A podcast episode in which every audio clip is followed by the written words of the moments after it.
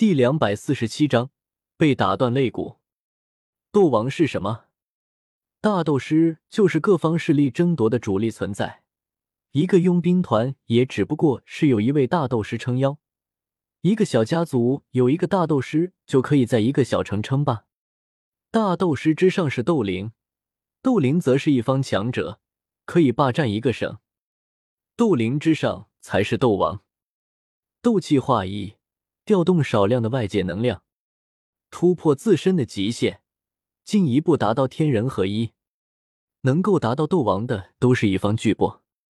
据说加玛帝国三大家族的族长就是斗王，加玛帝国十大强者中有一半都是斗王。斗王也是撑起一个帝国的强大的主力。就是这么样的一个存在，居然病倒了。从修炼斗气开始。人体就开始排除体内所有的不利因素，进而达到修炼的最佳目的。一旦达到斗者，就可以区别于普通人，百病不侵。而现在，曾经的斗王强者居然病倒了。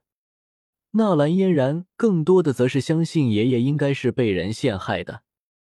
从盐城直接奔赴家族，一同前来的还有云韵、嘉行天。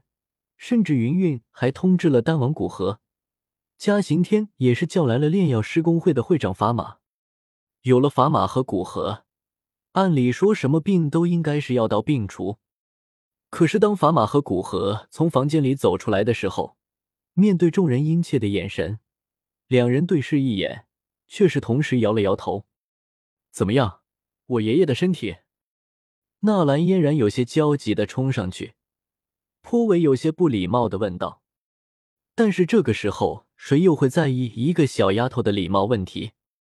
纳兰家族，如果纳兰杰倒下去了，加玛帝国也不会再有什么三大家族了，甚至顷刻间覆灭也是正常的。”法马也是叹了一口气，摇摇头，说道：“如果我没有猜错的话，老爷子应该是中毒了，而且是最难以取出的烙毒。”烙毒，纳兰嫣然一愣，有些不解的看了看古河。烙毒就是五阶魔兽烙铁毒印蟒身上的毒素。烙毒一旦进入体内，就会如同烙印一般附着在脏腑骨骼之上。烙毒的毒素猛烈，就连一些六阶魔兽都是不敢触碰。如果不是进入老爷子体内的毒素稀少，而且老爷子又是斗气磅礴，硬生生的把这毒素压下来，恐怕他早就毒发了。烙铁毒鹰蟒，那不就是？纳兰嫣然一惊。是的，就是当初为纳兰朝歌洗髓的那头魔兽。古河叹了口气。难道纳兰家这真的要崛起一个斗王，然后再损失一个斗王吗？爷爷是为了小哥受伤的，为什么他不早说？这种毒素一旦入体，就如附着在骨骼之上，早发现和晚发现都是一样的。法马也是上前一步，有些惋惜的说道：“纳兰杰也算是加玛帝国的功臣，手握狮子军，有狮心元帅之称。加玛帝国能够安稳到今天，纳兰杰功不可没。而如今这个曾经的老元帅倒下去了，一时间整个帝国也就等于是暴露在敌人的眼皮子底下。没有其他办法了吗？无论付出多大的代价。”我们都要保住老元帅的生命。”嘉刑天沉着的说道。古河和法马缓缓的摇头。这种毒素向来霸道，从古至今从来没有听说谁能在烙毒之下活命。这也是那五阶魔兽无人敢招惹的原因。有人宁愿去招惹六阶魔兽，都不去招惹他。纳兰嫣然沉默了。小哥和萧炎的三年之约还有两个月就要开始了，难道真的要？小哥，你在哪里？如果你再不回来的话，你将会永远见不到爷爷了啊！距离斗皇大战已经过去十多天了，你的伤好了没有？而此时，在距离帝都几千里之外的魔兽森林，一个眉目如画的少年正光着上半身，艰难的在道路上行走。烈日当空，少年的脸上背上全是湿漉漉的汗水。当今这个年头，年纪轻轻就出来做佣兵，然后受伤或者死亡，那都是很正常的事情。但是这么年轻漂亮的少年，还真是第一次看到。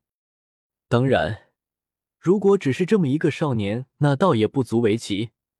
关键是少年的后背还背着一个妖艳的女子，丰满的身材，妖娆的身姿，让见到他的每一个男人心肝都是狠狠的一颤，同时在心里也不由得心思活络了起来。只有一个小小的佣兵背着一个绝色的女子，而那个少年好像还受伤了。这一幕看上去非常的诡异，但是又让每一个人男人都忍不住去看。只是让他们没有看到的是，那个少年满头大汗，每走一步都像是用出了全身的力气，而那由青石铺成的大路上也是留下了少年的一排深深的脚印。忽然，那个少年一个脚下站不稳。就这么扑通一下倒在了地上，害得所有街道两边的男人都是猛然一震。那背上娇滴滴的如同水做的美人，要是也这么跌倒，那岂不是要摔坏了？只是让大家没有想到的是，就在那个少年跌倒的一瞬间，那个女人不知道何时居然从那少年的背上下来了，就好像她提前知道那个少年会摔倒一样。这诡异的一幕，让的那些在刀口上讨生活的佣兵们也感觉到了一丝不寻常。这里是魔兽森林的北部，纳兰朝歌的和美杜莎的行程正好是当年萧炎相反的路线，从塔格尔沙漠这边进入，绕过帝都，穿过魔兽森林，干掉紫金翼狮王，取了魔盒，从青山镇出来，然后绕道回到帝国。斗皇大战之后，纳兰朝歌带走青灵，并叫醒美杜莎，跟着美杜莎把青灵安排到了蛇人族，由蛇人族的太上长老亲自调教。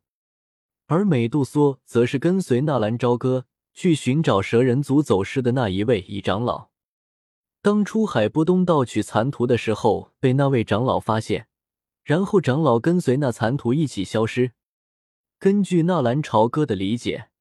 那长老应该就是在萧炎和小医仙获得宝藏的山洞，只是可可，只是路上出了点小意外。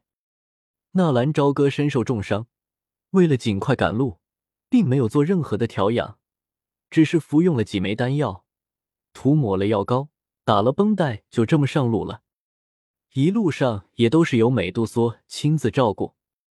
这是蛇人族的太上长老亲自发布的命令，他们把纳兰朝歌当做了蛇人族的恩人，甚至有个太上长老还提议让纳兰朝歌留在蛇人族，不过被美杜莎否决了，因为是找回蛇人族的长老，自然也应该是美杜莎照顾着。这一路可把纳兰朝歌美滋滋的，差点要做神仙了。走路不存在的。做飞行兽，颠得慌，那怎么办？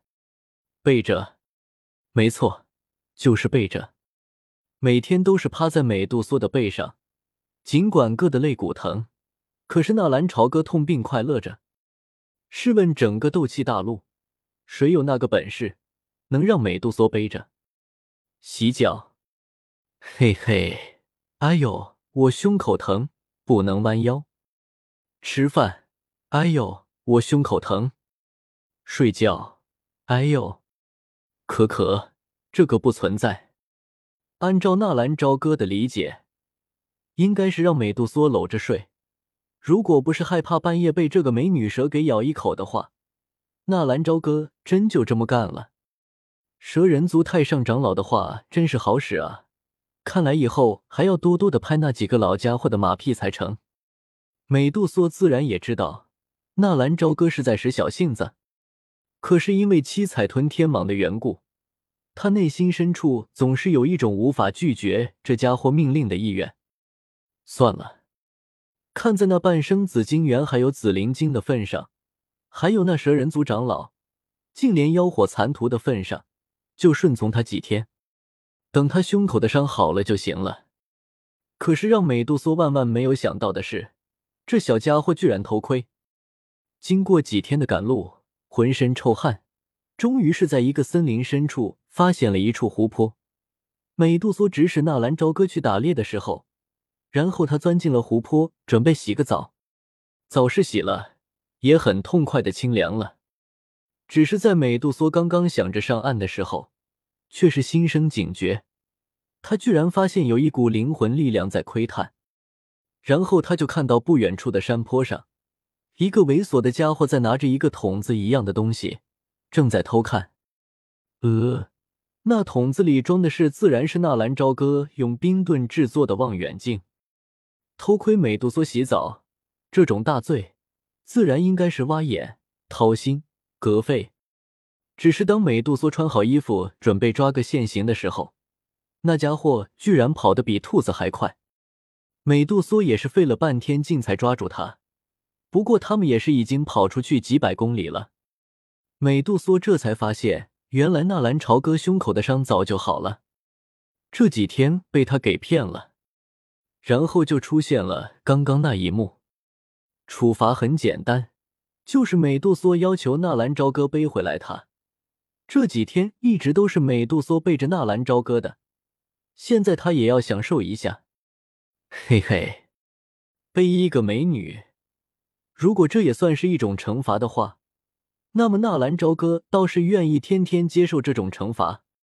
只是当纳兰朝歌一背上美杜莎的时候，不禁痛呼一声，整个人就如同被一座山给压住了，全身斗气凝滞。这女人居然使诈，纳兰朝歌也是有苦说不出啊。至于纳兰朝歌胸口的伤不是好了吗？怎么还打着绷带啊？很简单啊，因为他背着美杜莎的时候手不老实，被美杜莎一拳又给锤断了几根。